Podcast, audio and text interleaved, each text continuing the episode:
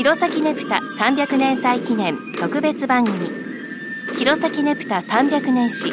ねぷたのお話この番組では民族研究家の成田聡さんにお話を伺っていきます。成田さんよろしくお願いします。よろしくお願いします。あの成田さん今ろうそくのお話がありましたけど、はい、今はろうそくはねぷたには使用されていないですよね、はい、はい、いつ頃から変わってきたんでしょう？えー、っとですね大正11年、はい、電球を使ったねぷたがありました、うん、主にもう電球に変わっていくのはおそらく戦後だと思うんですけれども、はい、それまではほぼろうそくが主体、うんうんうん、で青森もほぼ同じだと思うんですね、でまあろうそくから電球に変わる経緯っていうのはあ詳しくは私は弘前の話調査をしてないんですけれども青森の場合を参考にしますと、はい、人形ねぶた青森は人形ねぶたですね、うん、えー、は電球になったことによってその形に、えー、大変革っていう 私は大変革大変革。はい、はい、あの随分変わるわけです、うん、まあ例えばこんな腕なんかあって、はい、この腕の中にろうそくを入れれば燃えちゃいますよね、はい、そうですね。こんな大きい胴体でしたら入れても大丈夫、はいうん、ですから細かい形のところには照明が入らないということになりますね、そうですね。それが電球が入ることによって、うん、電球だったら燃えないから、はい、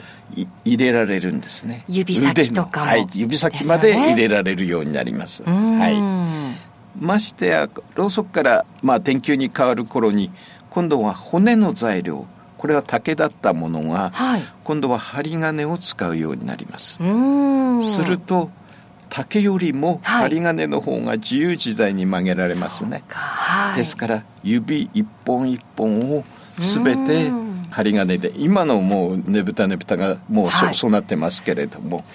とにかく形がすごくこの電球と骨の材料であるところの針金が出ることによって形がすごい緻密になってくる。あの針金が出てくるまではそこまで緻密なものではなかったかもしれないですね。あのだるまさんに 腕がついただけみたいなのがあの人形ねぶたのか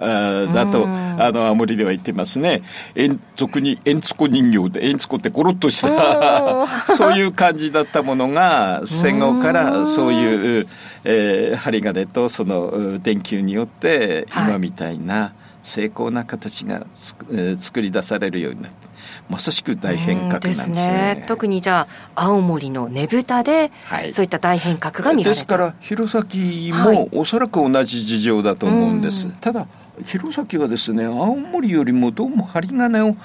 使うのがちょっと遅れたかもしれない。これがちょっとわからないところなんですけどまだまだ調べなきゃならないところなんですけれども。ただ電球を使うのはどうも弘前のが先だったような気もする。その辺のちょっと歴史的なあれはまだ今後の調査が必要だと思いますね、はい、でもそうやってこう大変革もあってねぷたは今にまたつながってくるとい。うことですね。まあ特に弘前の場合は形が扇道路ですので、うんはい、あのさほど形の変化っていうのは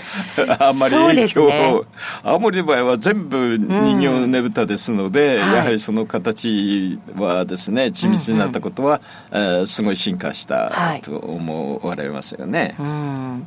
まあ、弘前はそほど影響は少なかったかもしれませんが、はいはい、あのその他ねぷたで変わったことっていうのはどういったものがありますか？はい、えー、一つはあの担ぎねぷたっていうのが多かったと思われるんですね。はい担ぎねぷたはですねその古い伝統的な形であるとは、え言うんですけれども、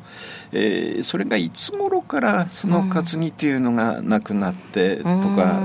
うん、のがよく分かりません、はい、えー、今の時点ではよく分からない。ただもともとねぷたは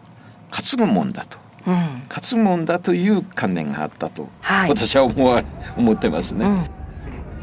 それでは今日はここまでです。成田さんありがとうございました。どうも失礼しました